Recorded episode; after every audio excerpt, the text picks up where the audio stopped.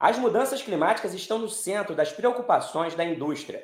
Apesar do setor de energia no Brasil emitir menores volumes de gases de efeito estufa do que a média global, há espaço para avançar rumo a uma matriz energética ainda menos poluente.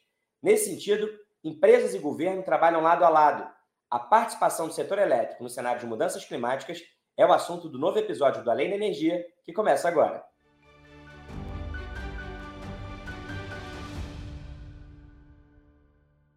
Empresas e governos se mobilizam para se adequar à realidade das mudanças climáticas. Nesse cenário, o Brasil está em posição de vantagem em relação ao restante do mundo. A matriz energética nacional conta com uma participação relevante de usinas de geração a partir de fontes renováveis, como hidrelétricas, solares e eólicas.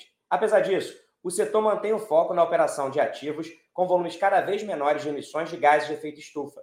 O que as companhias elétricas estão fazendo para contribuir com as metas de neutralização de carbono e quais tecnologias estão sendo desenvolvidas para viabilizar novos projetos de descarbonização. E para responder a estas perguntas e falar mais sobre as iniciativas tomadas para minimizar os impactos das operações sobre o meio ambiente, vamos conversar com Flávia Teixeira, gerente de responsabilidade social corporativa e transição energética da ENDE, e Samira Souza, coordenadora geral de eficiência energética do Ministério de Minas e Energia. Sejam bem-vindas ao Além da Energia. Muito obrigado por aceitar o nosso convite. Flávia, eu começo por você o nosso bate-papo. Quero saber o que a ENDE está fazendo para contribuir com a redução das emissões de carbono na matriz energética brasileira. No Brasil, diferentemente do resto do mundo, a gente já sai numa vantagem muito grande quando a gente fala eh, em, em, em, emissões do setor energético. Nós hoje, o setor de energia no Brasil, e aí inclui não só na energia elétrica, mas transporte, setor de energia eh, para a indústria, ele é responsável por 20% das emissões brasileiras, enquanto o setor elétrico, a geração de energia elétrica, é responsável por 2% das emissões brasileiras. Isso significa que a gente tem um potencial enorme de descarbonizar a nossa indústria. Isso é um, um, um diferencial competitivo para a indústria brasileira. Bom, com relação à Engie, né, a Engie ela é líder em energia no Brasil, ela é líder né, em, em transição energética globalmente falando, e o grupo tem como estratégia, né, é, é, é, como um dos países principais de investimento o Brasil, exatamente por conta desse potencial brasileiro de se transformar é, numa segurança energética limpa para o mundo.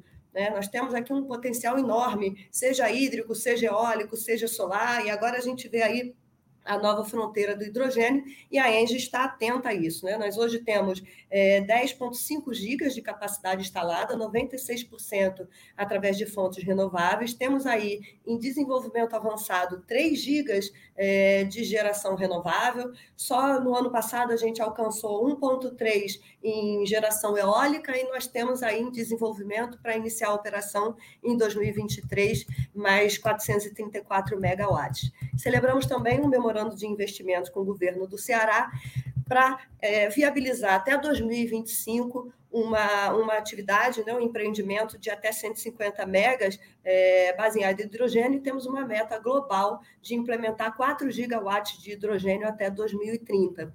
Então, temos aí uma responsabilidade né, e uma ambição é, significativa um grupo todo voltado para o Brasil, né, além do nosso segmento de eficiência energética. Eu acho que a Samira vai falar muito melhor do que eu, temos aí soluções e alternativas não só para indústrias, mas para cidades inteligentes, iluminação pública, eletrificação, que alcançam aí uma eficiência de até 70% é, em termos de redução de custos com energia, redução de consumo, e a gente coloca à disposição aí dos nossos clientes, né, nossos fornecedores, enfim, toda a nossa cadeia de valor, com uma meta de alcançar até 2030, 45 milhões de toneladas ano de emissões evitadas nos nossos clientes.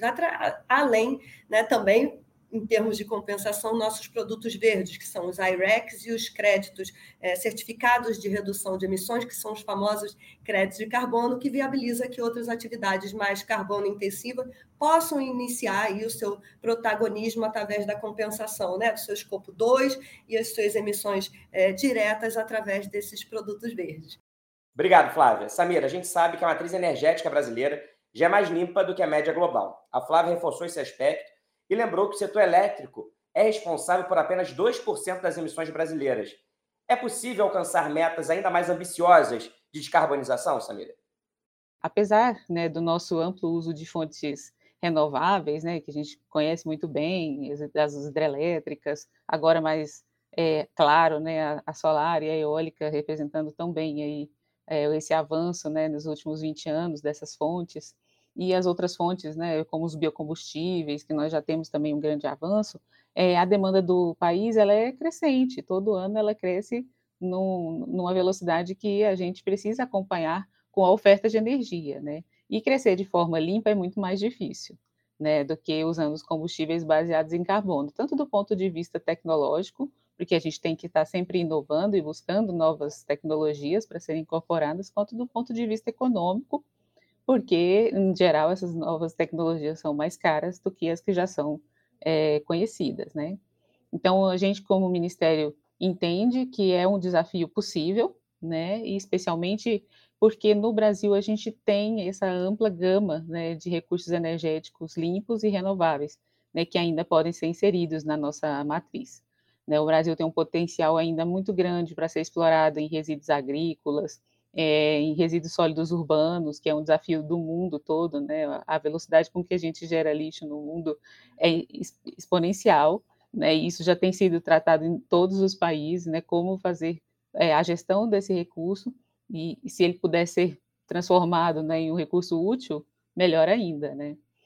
No Brasil, a gente ainda tem também um grande potencial de crescimento quando a gente fala da geração distribuída, né, que são as, é, o papel do consumidor atuando como produtor, né, e que a gente tem visto que tem crescido muito, e é uma grande vantagem, porque é, a gente reduz muito as perdas do sistema, né, quando a gente gera aonde a gente está consumindo, é, a gente reduz as perdas de transmissão, é, e a gente também tem é, ainda muito potencial, por exemplo, em pequenas centrais hidrelétricas que não foi explorado, está represado, né? E além da agora também dessas novas tecnologias, né? A, a, a, Flávia comentou sobre o hidrogênio, que é a grande sensação do momento, tem é, o mundo todo está falando nisso, e realmente o hidrogênio tem um, grandes vantagens aí nesse, nessa, nessa nova é, conformação da economia, especialmente porque o hidrogênio, além né, de ser um vetor energético, ele também tem esse potencial de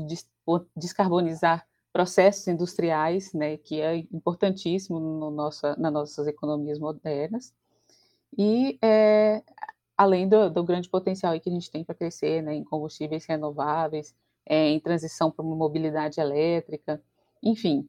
Associado a tudo isso, ainda tem a questão da, do rápido avanço das tecnologias digitais, né, e essas tecnologias, elas estão chegando é, para alterar todo o, o modo normal da gente que a gente conhece, né, tanto do, da operação do, do sistema elétrico, quanto também do, do, nosso ponto de vista né, de consumidor de energia. Obrigado, Samira. Como você disse, a demanda de energia segue aumentando e crescer a oferta de energia de maneira limpa é sempre mais desafiador, mas o Brasil tem um potencial gigantesco a ser explorado nas fontes renováveis, ainda bem.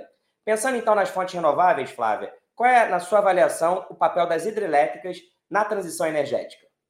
A gente acredita que o papel das hidrelétricas é crucial para o enfrentamento do desafio climático e também as metas de desenvolvimento sustentável das Nações Unidas, sobretudo no Brasil, que explorou até agora 60% desse potencial energético mapeado. É, a hidroeletricidade tem sido a principal fonte de geração do sistema elétrico brasileiro por várias décadas e continua sendo, tanto pela sua competitividade quanto pela abundância desse recurso energético em nível nacional. Né? Um estudo recente do, da International Hydropower Association indica que o mundo precisa dobrar a capacidade instalada de hidrelétricas até 2050 para flexibilizar, né, para viabilizar a flexibilidade necessária e os serviços de rede em escala é, necessários para o incremento das eólicas, solares e viabilizar né, a transição energética e as fontes intermitentes. Bom, a China está bem à frente né, no desenvolvimento desses projetos. A Suíça hoje tem implantação 900 megawatts, é, enquanto o Brasil tem 175 megawatts de projetos em desenvolvimento no momento. Né? A gente teve um, um desinvestimento, né? A gente teve aí um, uma redução significativa de investimento nesse tipo de projeto que a gente precisa retomar, rediscutir, reavaliar, sobretudo na medida em que a gente começa aí a computar as emissões de toda a cadeia de valor, né? de todas as outras fontes, não só em termos de descarte de resíduos, como também a sobrecarga né? de minérios, de, de outros materiais, e o próprio transporte, importação de equipamentos necessários é, às outras fontes renováveis, além da, da, questão da intermitência que precisa ser trabalhada sem contar muitos outros atributos que só as hidrelétricas são capazes de proporcionar, né? A questão do armazenamento, da gestão da reserva hídrica e diversos outros usos e atributos socioambientais que são proporcionados no entorno do reservatório. Então, é um, um né, tem um arcabouço normativo, tem todo um, um, um cenário favorável que a gente precisa retomar o debate da importância das hidrelétricas para que o Brasil seja cada vez mais, né, energia limpa, forneça essa segurança energética é, limpa aí, que não só vai favorecer o mercado doméstico, mas também o mercado internacional, sobretudo se pensarmos aí na expansão de novas fronteiras, é, de novas energias renováveis. Samira, como coordenadora geral de eficiência energética no Ministério de Minas e Energia, eu quero te ouvir sobre a importância da eficiência energética no alcance das metas definidas no Acordo de Paris e também nos Objetivos de Desenvolvimento Sustentável da ONU. O papel da eficiência energética é, é essencial para o alcance dessas metas, né, do Acordo de Paris, especialmente. Quando a gente fala de mudanças climáticas, a Agência Internacional de Energia já é, é, quase transformou isso no clichê, né, de que a, a eficiência energética é o primeiro combustível né? E a, nos estudos que a agência já conduziu, ela prevê que 40% da meta né, de, de, redução de emissões é, global, ela pode ser alcançada com medidas de eficiência energética. Né?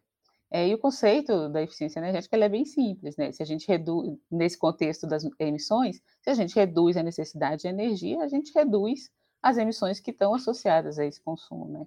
Então, e além de usar melhor as fontes mais limpas, dado que os sistemas não ficam sobrecarregados e dependentes de fontes emergenciais. Né? A gente passou por esse período de crise, agora a gente está vendo como o custo dessas, é, é, dessas fontes emergenciais né, é, é extremamente alto para toda a sociedade. Né? É, é importante termos para termos essa segurança nos momentos de crise, mas a gente sabe que ele é muito alto. E se a gente tem eficiência energética, a gente consegue é, passar melhor por essas situações, né? É, um ponto de vista, um dos pontos, né, que torna a eficiência energética bastante chave no processo de redução de emissões é o caráter transversal que ela tem.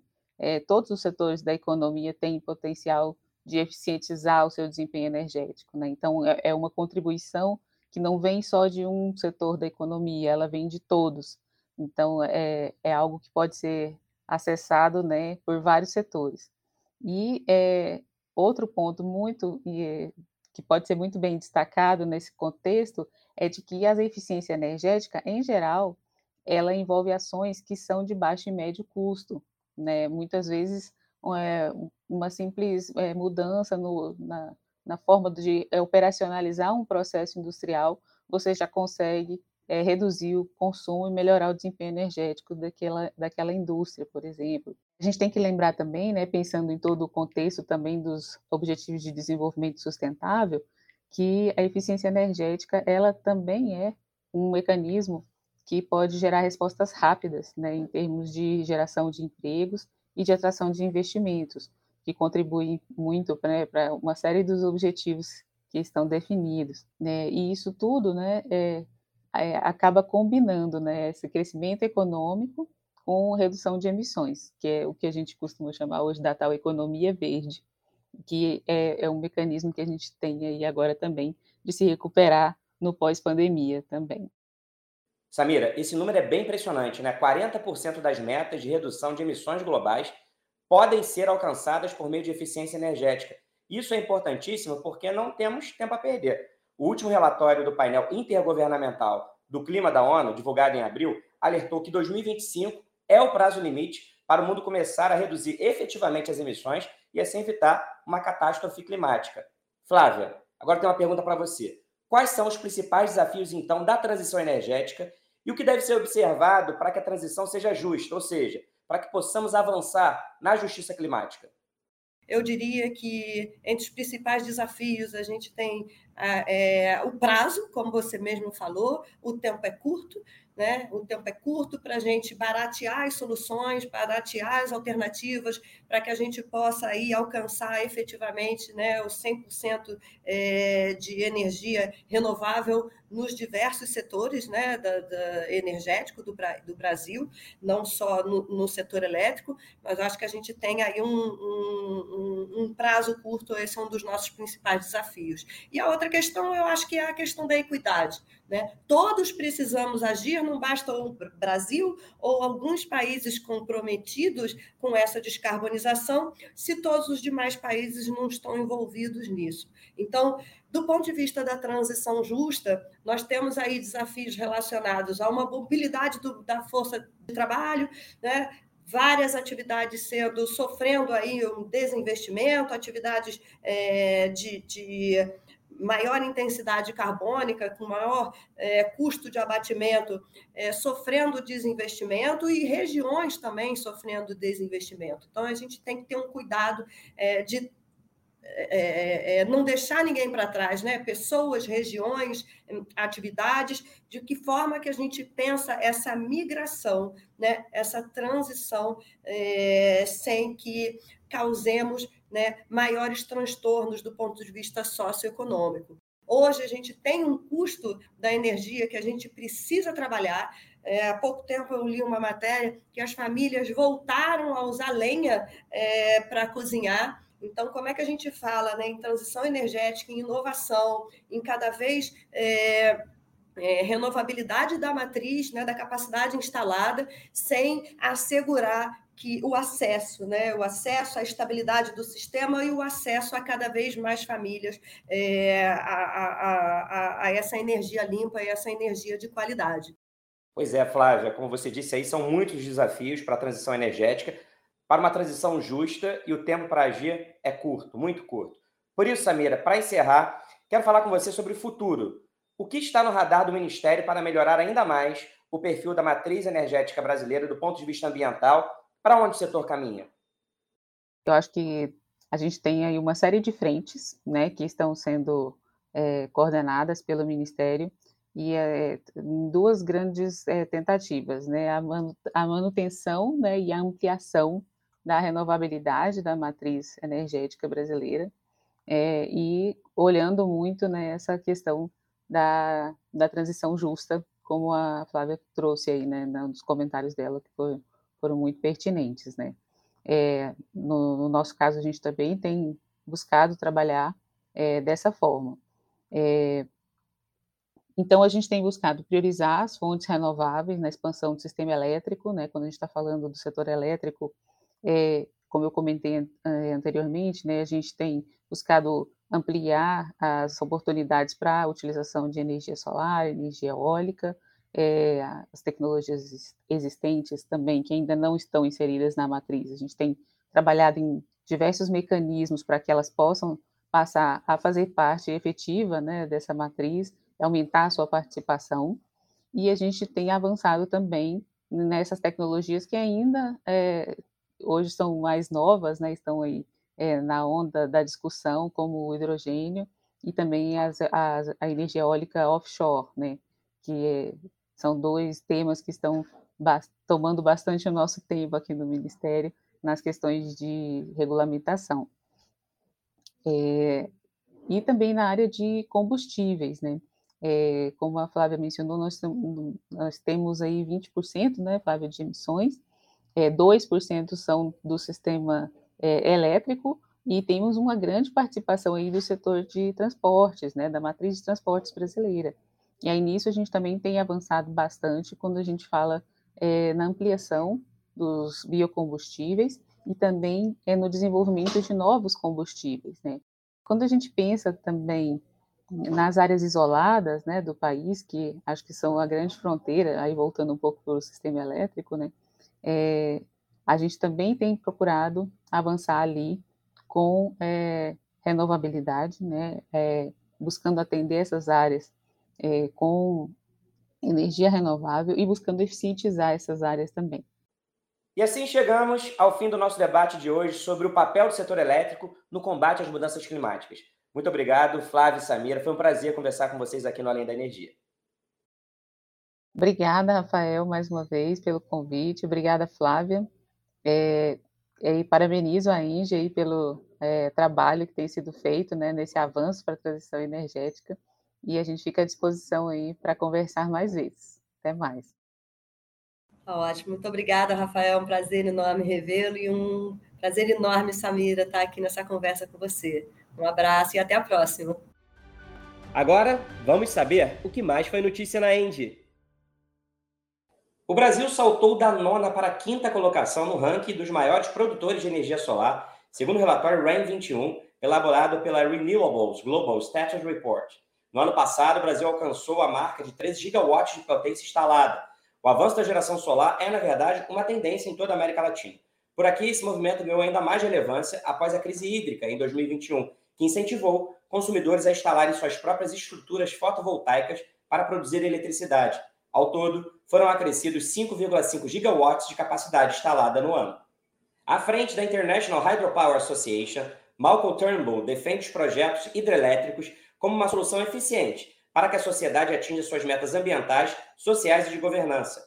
Ex-primeiro-ministro da Austrália, Turnbull assumiu a entidade recentemente e posiciona as mudanças climáticas e a transição energética como prioridade da sua gestão, assim como fez durante seu governo. Segundo ele, o mais importante para que os objetivos de neutralização de carbono sejam atingidos é conscientizar o poder público da importância de acelerar a implantação de usinas hidrelétricas.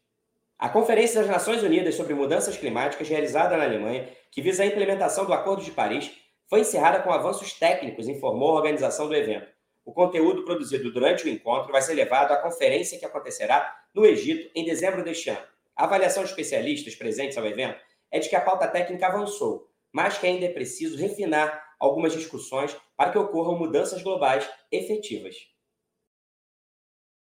E tem outras notícias no site da End e Hub Além da Energia. Lá você também pode acessar os nossos podcasts e videocasts. E lembre-se de curtir e seguir o canal da End no YouTube. Até a próxima, tchau!